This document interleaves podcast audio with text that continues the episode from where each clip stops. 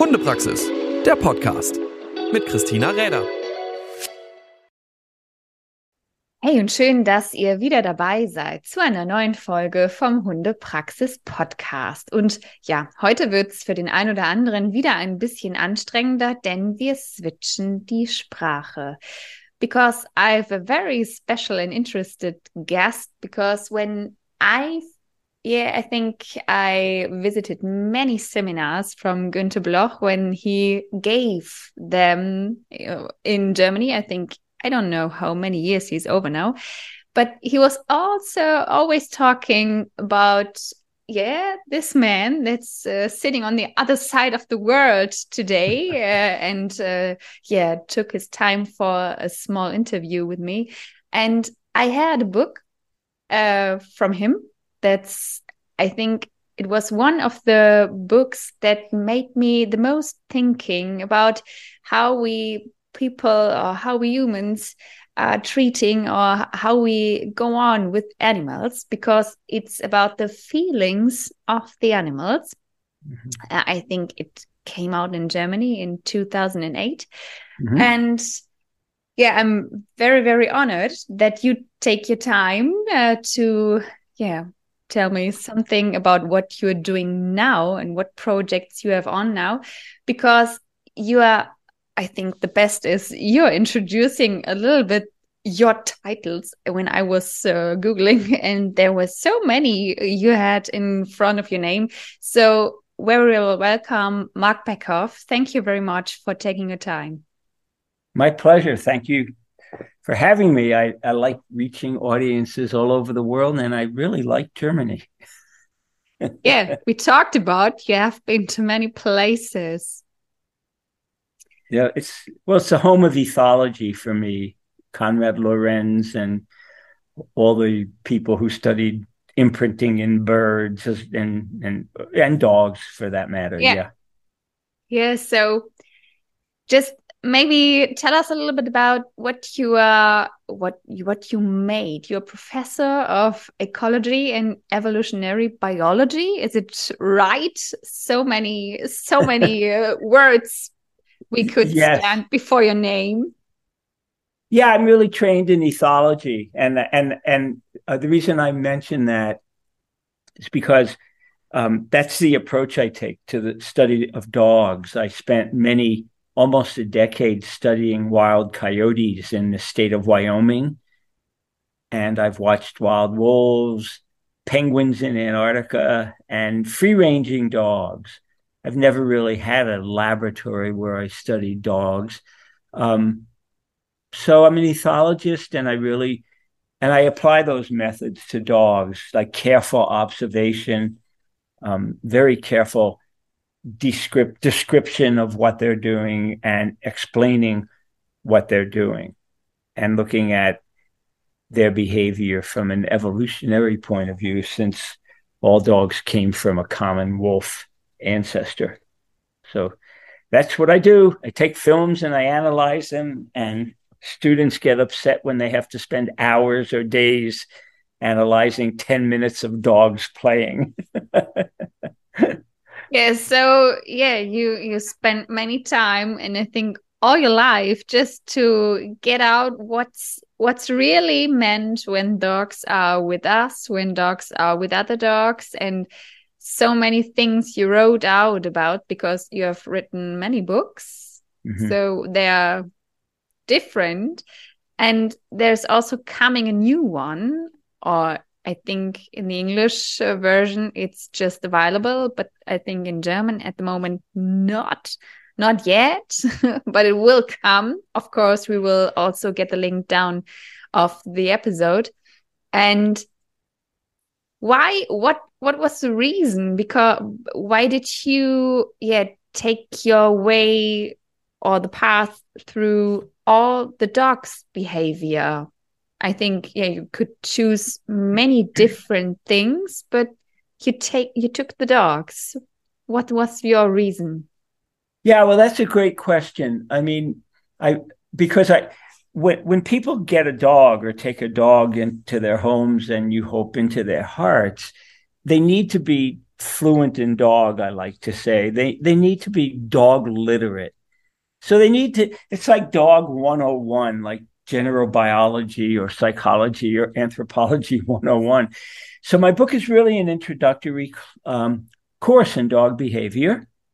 Um, goes into a lot of other areas, and it's alphabetical so that if someone has wants to know about barking or mounting or threatening or aggressive behavior or you name it, it's in the book. But they can go right to the entry because the book is alphabetical. Um, and it's a and it's an easy to read reference book and all of the references and notes are actually online um, on my homepage. So it kept the book shorter because there's probably seven or eight hundred references. But what i really like about it and people have written to me about it is they can read the book have their computer open. They can copy and paste the title or the website into their web browser, and there's the reference. Um, and and that I never thought of it that way, but it's very convenient. Um, and I also wrote the book because um, it's related to the first reason. But when people understand dog behavior, it's it's easier for them to form and maintain really good relationships with the dog or dogs. And and that's a win-win for all. That you know, when the dog is happy and the person is happy, and the people realize that it's a relationship. It's a really, it's a very deep and and can be a one-sided relationship where the human usually wins. So I look at the dog human relationship as being mutual, reciprocal, give and take. You know, some days when I lived with dogs, I would have to ask them to do more things than they would ask me. And some days, whatever they wanted from me, I could do. So, you know, I mean, you know, it's like a relationship in humans. Over time, you hope that it's even and it's a give and take relationship. But in order to do that, you need to know dog behavior. You need to you need to know the very basics of dog behavior. And because I was trained in ethology, um, it's based on careful observation and description.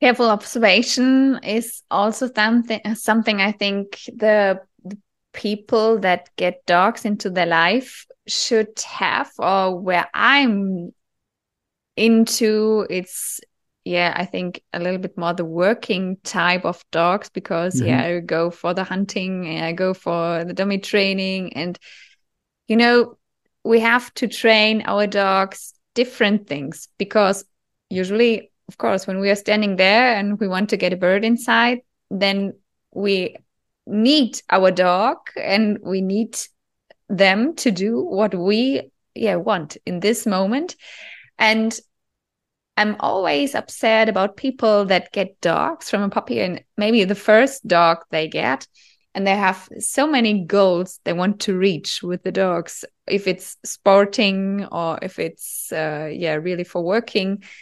And sometimes i realize they don't know how really dogs working mm-hmm. and how they're how how they get the relationship. And for me it's it's the basic thing when people get the first time a dog of course they can dream about many goals in sports or whatever they are doing but the base is the, is the relationship between us and the dog and without that i think we we won't have a, a partner at our side that's also going on here this and the stuff we want them to do. And what's the what's the main part for you where where people because i think uh, we lose a little bit the the view from i think the natural things a dog's doing how a dog's working how a dog is with us and a friend for us. So what did you realize maybe between the years? Of course we know more from scientists spreads mm -hmm. what what what dogs are doing but i think the people are changing so much at the moment. Do you also recognize a switch in the relationship or a little bit more complicated or don't you think it's it's just on my mind maybe? No, I think you're you're right. I mean, I think that depending on the reason people get a dog, you know, they want a working dog, they want a friend, they want, you know, company. I mean, whatever the reason is, they need to understand that the dog is coming to them, you know, um, with all the genes and and all the um, you know, the, the, say the genetics and the brains and the pathways in their brains that have evolved over time from being wolves. So, you know, they, you know, there's this tendency to be highly social. Um, for you know, for example, and they have to realize that they're, you know, they're not getting. They used to call them the pet rock or the robotic dogs, who who didn't do very well because when people get a dog, I think most people are looking to share emotions it's it's the emotions that I and you know I don't know how you say it auf Deutsch, but it's really the emotions that are like glue. They they tie you together. I mean, and that's why you know you would hope most, if not all, people when they get a dog realize that they're with a sentient, emotional being who also has their own desires and wishes in life, um, and they have beliefs about what their life will be. The pandemic changed a lot of things because people spent more time at home, and what what came, I, and I know that that resulted in a lot more abandonments of dogs and people giving dogs up. Um, especially when the dogs were at their feet, if you will, 24 7, because the people were now home. On the other hand, I had lots of emails from people from around the world, actually, telling me that they um, were happy to get to know and learn more about their dog because they were with them all the time. Um, and so I think that for the once again, the best way to learn what it means to be a dog and to allow a dog to express their dogness, their personality. Every dog is a unique individual. Every human is unique. So every dog human relationship is, is highly unique. Um, so when a dog is able to tell you who they actually are and what they want and need, it, it makes for a better relationship. And, you know, when you form close relationships, among humans with friends or spouses or lovers or whoever they are, you get to know them by talking. Well, the dog, you know, people say the dogs can't talk. Well, no, they can't talk, but but they can tell you very easily what they want and need. And and and that leads into the expectations they have that, well, I mean, I'm a social animal, I'm a dog, and you brought me home and you changed my life, by the way. And you're asking me to adapt to a um, a very strong, strongly human oriented world, but I'm a dog. I'm not a human. So help me. And I really, and when I talk, you know, I'm not a dog trainer and I make it clear to people. And when I've had situations with dogs that needed to be fixed, I would call a local dog trainer. I only use, you know, positive dog training, force free dog training. And they would laugh and they, when they'd come to my house when I lived in the mountains. They'd say, You need a dog trainer. You know dog behavior. And I'd say, I do know dog behavior, but I don't know how to train a dog. so, so, you know, another aspect of the book is that trainers need to know dog behavior. And people laugh when I say that, but, but in the United States, anybody can say they're a dog trainer. And I think worldwide, I mean, you don't have to have any credentials you know and i think it's like that in germany in most almost every country i've been to you know you could just hang a sign in front of your house that says mark christina whoever robert dog trainer people come to you and they oh, no. In Germany, not not no no. No. No. no. Okay. Okay, we have, good. We have uh, we have to yeah, it's it's not regulated in the whole country the same because the law was I think seven no oh no nine years ago now Mm-hmm. So everybody that's doing dog training officially, uh, also the clubs always have to have persons that have um, yeah a, a, permission to do that.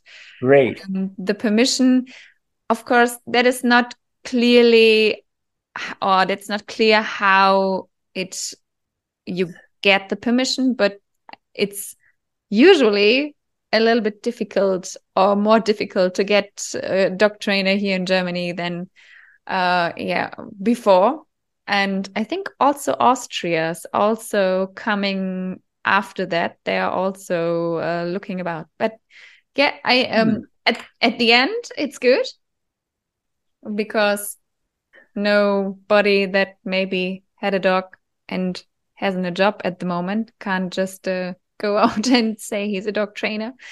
Good. no, that well, that's very that's really important. I mean, I understand, you know, that even when there are regulations and you need to have a certificate, that the standards will vary. But at least there's something. There's nothing in the United States okay. like no, I mean, absolutely, it's totally unregulated and that and that's a cause of a problem is because like with some of my friends for example i work with i live in boulder colorado um, and what you see at least is my scene. That's what i'm looking at now because i have really? yeah. Okay. So i have a beautiful view of the front yeah, of colorado. um, but you know my friends who have dogs will tell me horror stories about um, one was a woman came to my friend's house who had a problem with her dog barking and jumping off the couch, and you know, being a dog. The yeah. we, I always laugh. Just the problem was in a human's that, world. the dog was trying to be a dog, and the, but the woman walked in with a shock collar and said, "I take your dog to my house for a few hours. I will put a shock collar on, and I will replicate or create." At my house the situation you have at your house. I know. So my friend said no, of course, and said go home. But but oh that's God. an example. So it turns out that the woman who came to my friend's house, I mean, she knew nothing about dog behavior, basically. Um, yeah. So you know, at all. So um, so that's that's good news about um Germany. That yeah, for yeah you, you would be cut into pieces on facebook if you if yes. you do that with uh, with dogs for, as for good reason you, for good reason that's okay yeah and i'm always wondering because you know i do retriever training and mm-hmm. i always when i watch films on youtube I always try to find somebody that's doing YouTube videos from America, but they are you can't show them anywhere because every dog has a e-collar on. So yeah, yeah, yeah. Nope. Well, you're yeah. I mean, you're answering the question about why is it so important to know what you're talking yeah. about and and um stuff but but yeah i mean you know that i mean in all honesty that was another among the other reasons uh, or the main reasons actually i wrote the book was because veterinarians and trainers need to know behavior. Okay. I mean, it seems so obvious, but as you're saying, it's not. Um, but once again, it always comes back to learning to speak dog and understand dog, if you will, and understanding that every dog is an individual. Because I'll have people write to me and go, Well, I've had golden retrievers or Malamutes or whatever the breed or mixes, you know, for my whole life. And I just got one. And and they don't behave the they'll say to me they they don't behave the way they're supposed to and i'm thinking of giving the dog up. What do you think? So i'll tell them what i think is that number one you got the dog i mean do you just do that with a child? Yeah the child isn't like my former child so i'm just going to give him up. Um, but also it sets you know, the example once again that all dogs are individuals. And that's why you have to be very careful. And you may know this from your work, thinking that when a dog comes as a certain mem- as a member of a certain breed or a certain mix, um, you may not be getting who you think you're getting, but there's nothing wrong with the dog. No, it's just dog behavior usually. Yeah. yeah. So, so you know, I mean, things we're talking about, you know, show how much there is, um, how much of a need there is to learn about dog, if you will, to speak dog and understand dog in a simple way. And that's, I mean, that's really why I wrote the book the way I did. It it was a very difficult book to to write because it's got a lot of information. But thank goodness for computers because when I used to write books without computers, you know, if I have A to Z and then I have to insert something, I would have to repaginate it. I mean, just the mechanics of writing it would would drive me to drink beer or wine or something like that. Um, so I think but, it could make maybe get a little bit faster now with yes. writing. Yeah, but but fast. I mean, yeah, I mean, I've gone through all the different forms of writing and going to the library and Xeroxing and I mean before computers, you know, and and stuff. So was it fun? No, what was it a learning experience? Yes, because I think one of the one of the downsides of, of sitting at a computer or people who dictate is the garbage that can come out. I mean, it's it's when I say it's easy to write a book, it's not easy, but it's a lot easier if you don't care what you're writing. And, yeah, and, yeah. And, if, and you can just doesn't matter to you.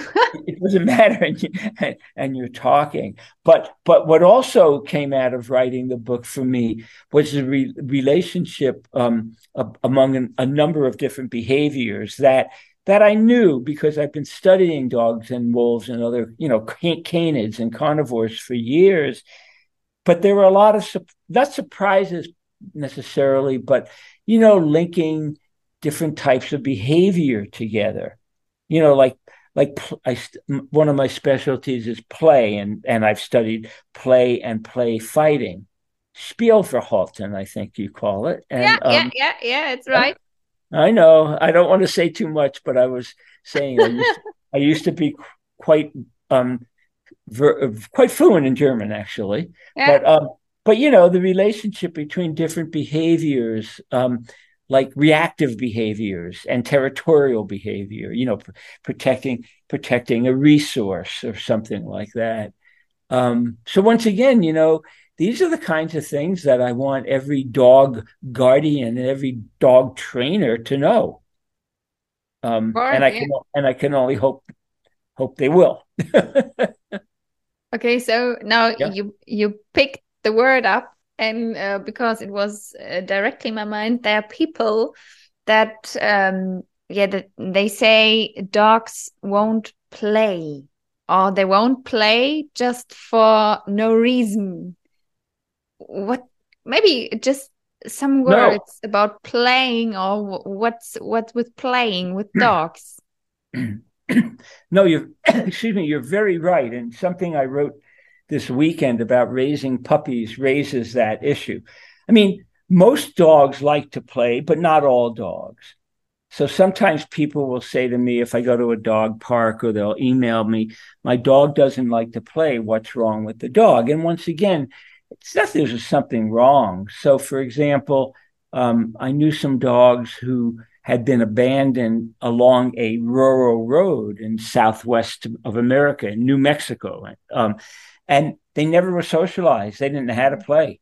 I mean, even when they were eight, ten weeks old, there's nothing wrong with the dog. I mean, people who are raised that way don't become very playful oh, either. Yeah. um, so can they can they learn to play? Yeah they can. Can every dog learn? No. But once again there's nothing wrong with the dog.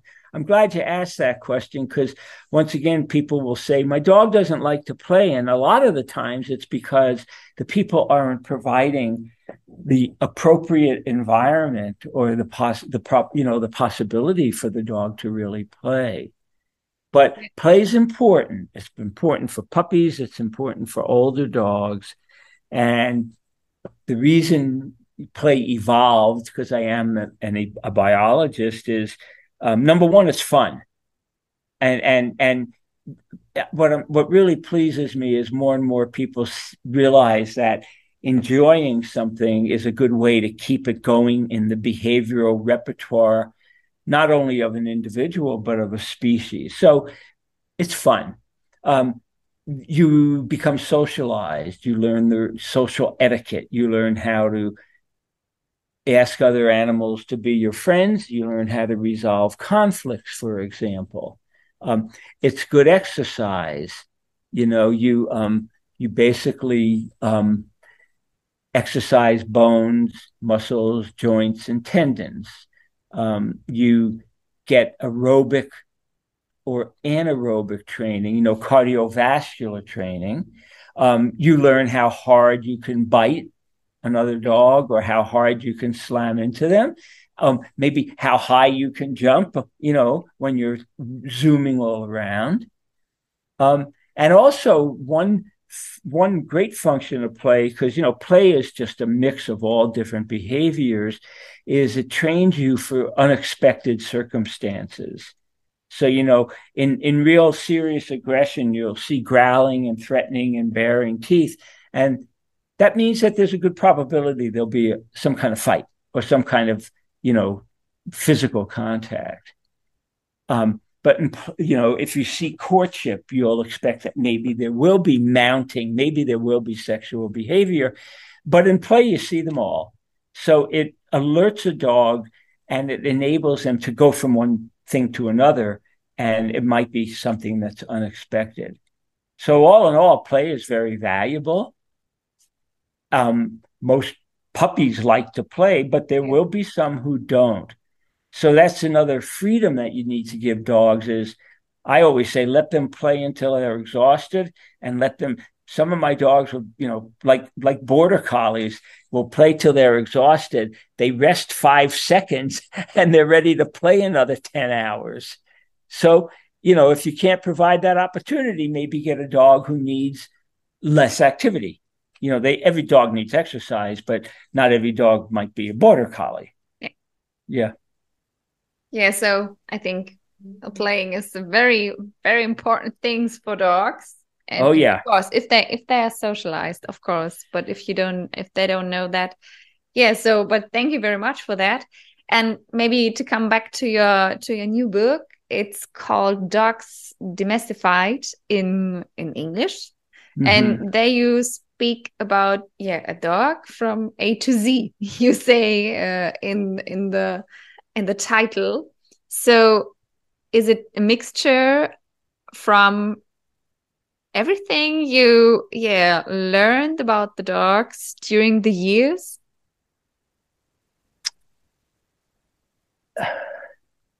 It's a it's a it's a if it were looked at as being a cake or a pie, it's a huge cake and a huge pie. Yeah, it is. And and and you know, when you start learning something, you know, like a language or something like that, you know, you learn a lot and then the curve kind of tails off, it, you know.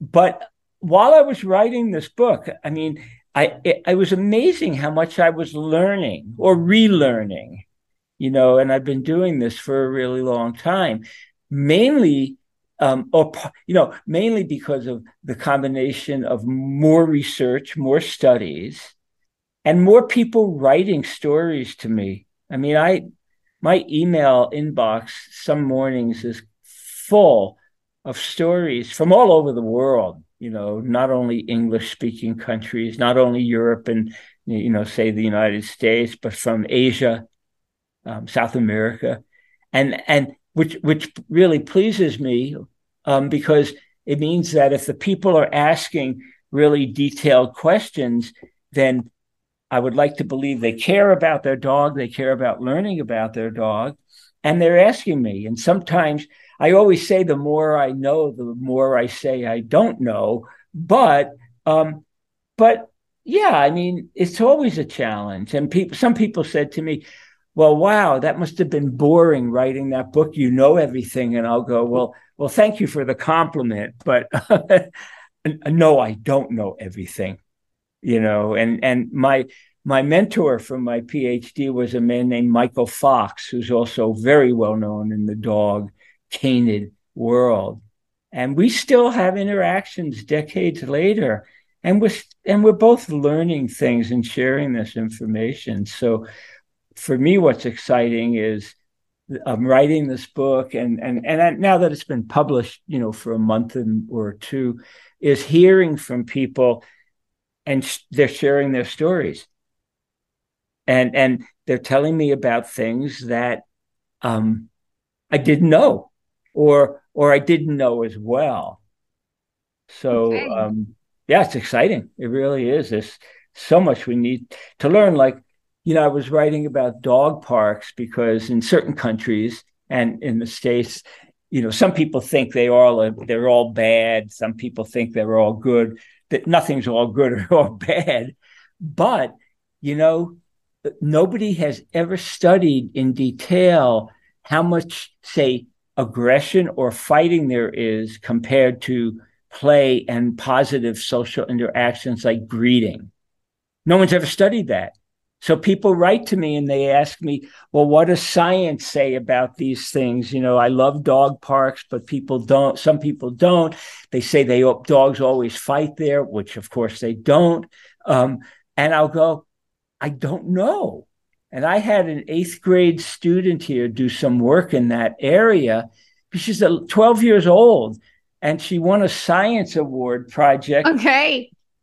because I turned her into an ethologist. Okay, it's good. Yeah. Great.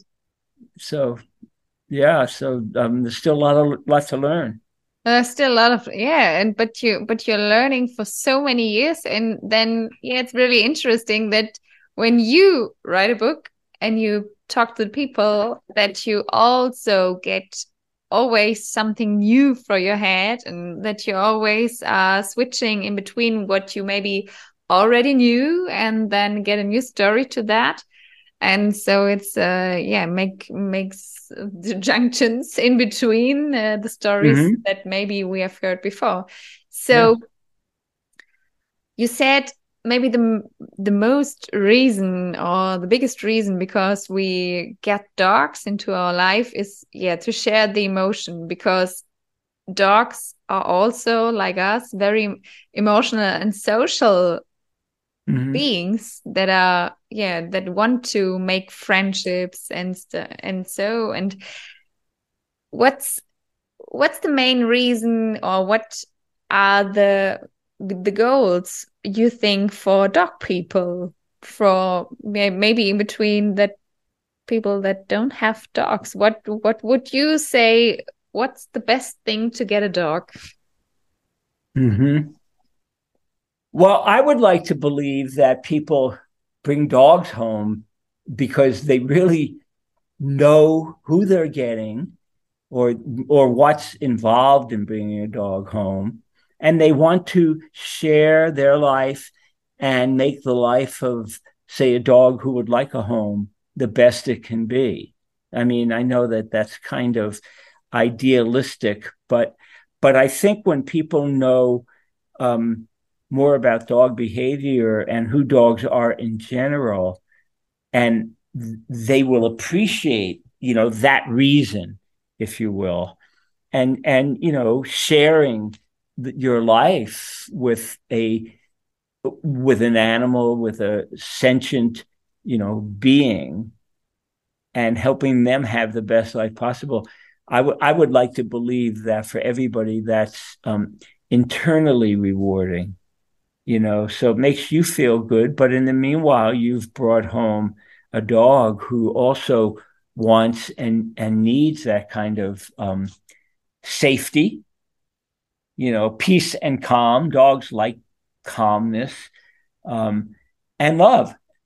and just that they they trust you you know it's a relationship of trust that you know when i need you i need you and i want you to be here and if you and you know and if you need me i'll be there as well but what i like about your question is that um, it exposes two very important myths and the, the first myth is people say dogs are our best friends. Well, they're not our best friends. I mean, dog abuse is rampant all over the world. There's still puppy mills in in the United States and maybe even you know other countries that we don't even know about. So dogs are not our best friends. We we need to earn that friendship and and and then people like to say well well dogs are unconditional lovers they'll love you no matter how you treat them that's just wrong i mean and and when i talk to people who use those phrases and i talk to them nicely i mean i'm not going to yell at them for being stupid um they, I, I mean I, they're they're very receptive you know i've given them examples and so you know saying dogs are, our best friends or dogs are uh, are unconditional lovers. They'll love us no matter what. S- sells books, but it's it, it's not a fact. And and and and I'm not trying to be the you know in English we would say the party pooper. I'm not trying to do something that yeah, you know the party crasher. the party crasher exactly. But it's the truth and, and when a person realizes that, it really can strengthen the bond because you'll go, you know, I've had people say, you know, when I think about that, if I assume that, you know, dogs are our best friends, then it makes it easy on me. They'll always love me. And then, you know, that kind of translates into that they'll be unconditional lovers. But but that's not true, you know. And so when people realize that, I, I've I've been told by people that it makes them work harder to give their dog a better or a you know a really good uh, life. Yeah. That you once again you've got to earn their trust. They have to feel safe in your presence, and they have to know that they're loved. I mean, it just I mean, it seems pretty simple to me, to be honest. yeah. So it's the responsibility you talked about when we take the dogs that we that we are able to I, I think to to make a way that the both languages from us so our and the dog speech or yeah what what the dogs need that this come together. So i think that's the responsibility we have. And so the books like yours are very very important for every person that is really yeah willing to to oh. give friendship to a dog I, a good friendship to a dog. I don't, I don't know if you'll be able to see the cover but another book that people might be interested in um, I wrote with Jessica Pierce. It's called A Dog's World. Yeah, I think uh, it's so also in it's in German, but I don't think you can yeah, see. Yeah, it's um, it's uh, yeah, Hunde ohne Menschen. Yeah, yeah, and it's one of my favorite covers, by the way, because it's, it's, it's, a group of dogs running down a road where there are no people and no cars. yeah, because of course there are so many countries where dogs are living without us, in the near of us, maybe, but without us, without getting 10 collars in different colors. And uh, and yeah some some very interesting things we do with them. Well, well, the other thing i point out in this book and i've pointed out in a lot of essays is that a very small percentage of dogs actually are what we call home dogs. And so you need we need to study free ranging dogs who are allowed to be dogs. And i don't mean that in a funny way or anything but people will say to me well, so and so studied dogs in a lab and they say dogs don't do something. And I'm going, really? I've seen it 20 times this morning. dogs running free in the mountains of outside, you know, in Colorado or at a dog park. Okay. So, so bringing together the behavior uh, and I'm very interested in this because I'm an ethologist, is bringing together the behavior of free ranging or free running dogs and homed dogs who have less activity is very important. But we shouldn't be basing what we think dogs can do and know and feel on studies of dogs in laboratories, for example. I mean, it could be good science, but it doesn't tell us everything there is to know about dogs. Oh no. We have to to to see what they're really doing with each other.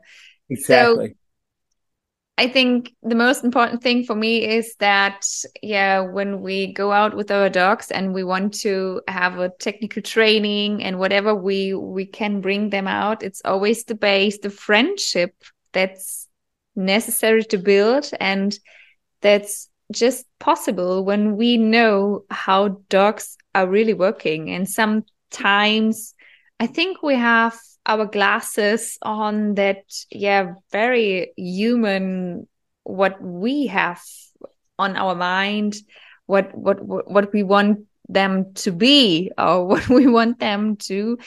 And so the friendship you you're talking about and these books you're writing and so what what helps us understanding are very very important. And so maybe just one one last thing. What's what's your biggest wish for humans and people uh, humans and dogs? For what what what's the reason you want so many people to read that book that they get good friendship or what's what's your goal? The goal would be simply to um, have them learn enough enough to give a each and every individual dog the best life possible and recognizing that you know that what works for one dog may not work for another dog.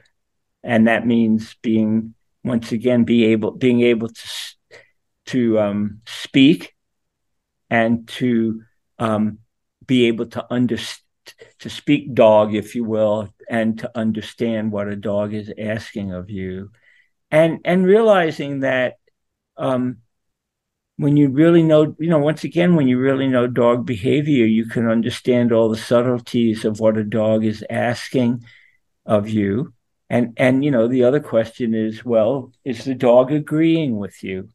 You know, I used to because when I lived in the mountains, my dogs never had leashes or collars. They could just they could they were free.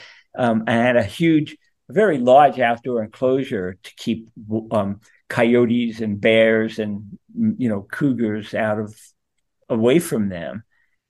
But giving them the freedom to make choices, you know, giving them the ability to consent and say I agree or not and working it working out you know negotiating with them if you will what would be the best for both of us um, really worked to me if if i had a bumper sticker uh, uh that i could put on my car it would say happy dogs or, or sorry that um, you know the more freedom a dog has to be a dog the happier they are but but that applies to people too I mean, the more you feel comfortable and safe and free to be who you are, the happier you, you I mean, at least I am, the happier I am.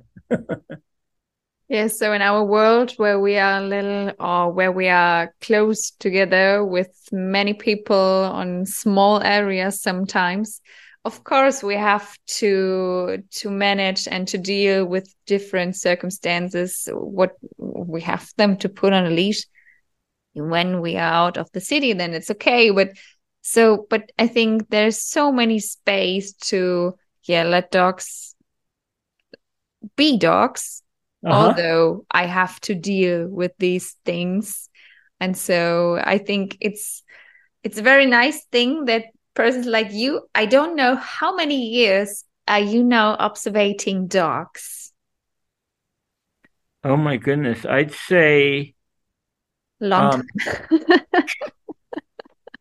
53. Maybe, let me think. Yeah, something like that. Give or take 50 years. Yeah. And, uh, and, and, you know, once again, also doing field work on different animals that really, they, they feed one another, you know? Um, and that's why a lot of the best work, in my opinion, that's being done on dog behavior now is by people who are trained in ethology and actually watch other animals as well to develop their um, observational skills. And yeah. just sitting and watching, I mean, you, you know, it used to actually surprise me because everybody would say, I really want to do what you're doing. And then when it's zero degrees out or you know minus 10 centigrade or celsius and it's snowing and raining and you're still sitting there they they don't like it oh can they, imagine they want to be out when it's sunny and 20 or 30 degrees and getting good sunburns. Yeah. but but it's a lot of hard work and then you can film and get the data. You know and and what you mentioned before where you were you know suggesting is that's why it's so important to have um, what we call citizen science people telling me their stories. I love going to the local dog parks around Boulder and talking with people. Some of them don't know what i do some do but the more when they really have a good attachment to their dog and a good relationship they want people are hungry to learn more and without any I mean, really, without any exception over the years, people have said the more they learn, the more they appreciate the dog, um, their dog as the individual they are. And what could be a better goal? yeah, that's really g- very good goal. So, yeah. Yeah, we have to be thankful for so many, with so much work you and so much effort you put inside these books you're writing for us and so many information you get into the world uh, about so much experience you made over the years. So yeah, I, at least I'm uh, just to be thankful for your time to get this interview with me here.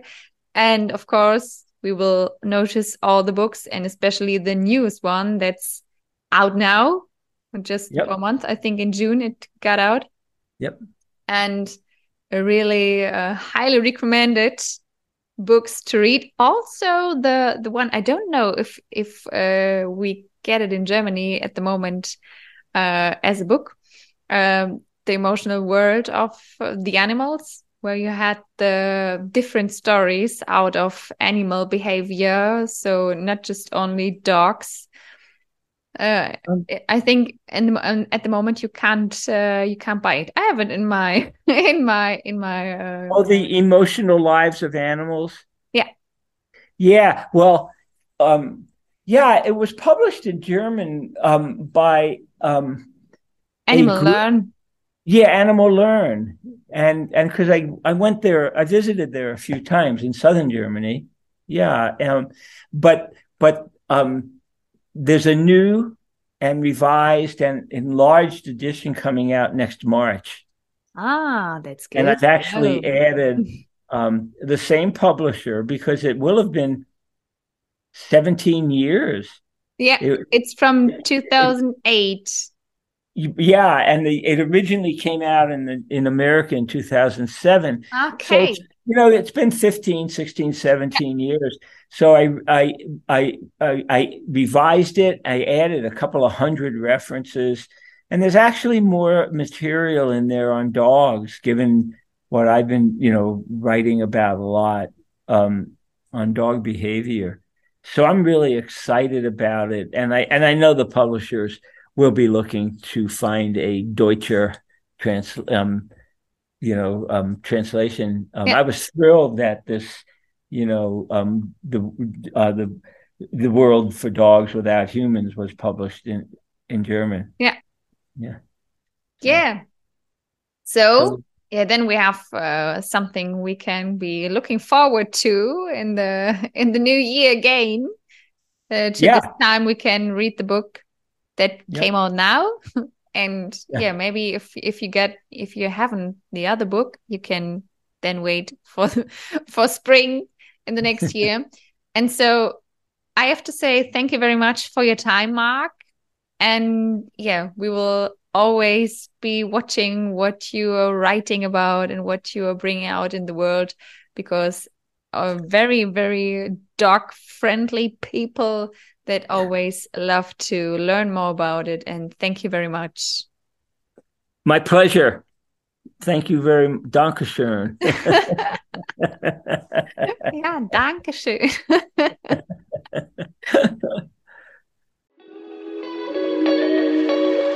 Hundepraxis, der Podcast mit Christina Räder.